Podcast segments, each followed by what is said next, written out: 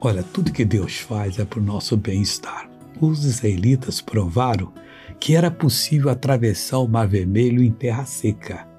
Moisés feriu as águas e isso ocorreu. Deus abriu. Israel tinha que chegar em Jericó e ali era uma cidade que fechava a porta para eles, muito bem armada, povo perigosíssimo morava ali.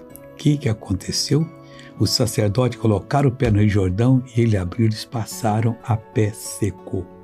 Ali, diz assim a palavra de Deus, nos alegramos dele. Quando Deus lhe abrir uma oportunidade na palavra, creia, porque você vai se alegrar em Deus.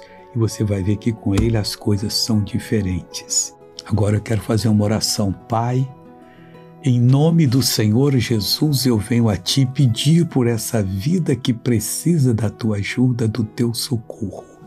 Estenda a tua mão poderosa para tocar nela, para curá-la, para libertá-la. Eu repreendo todo o mal dessa pessoa e digo fora, em nome de Jesus Cristo. E você levanta a cabeça e diz: Deus, muito obrigado, creio e receba a minha bênção para a tua glória.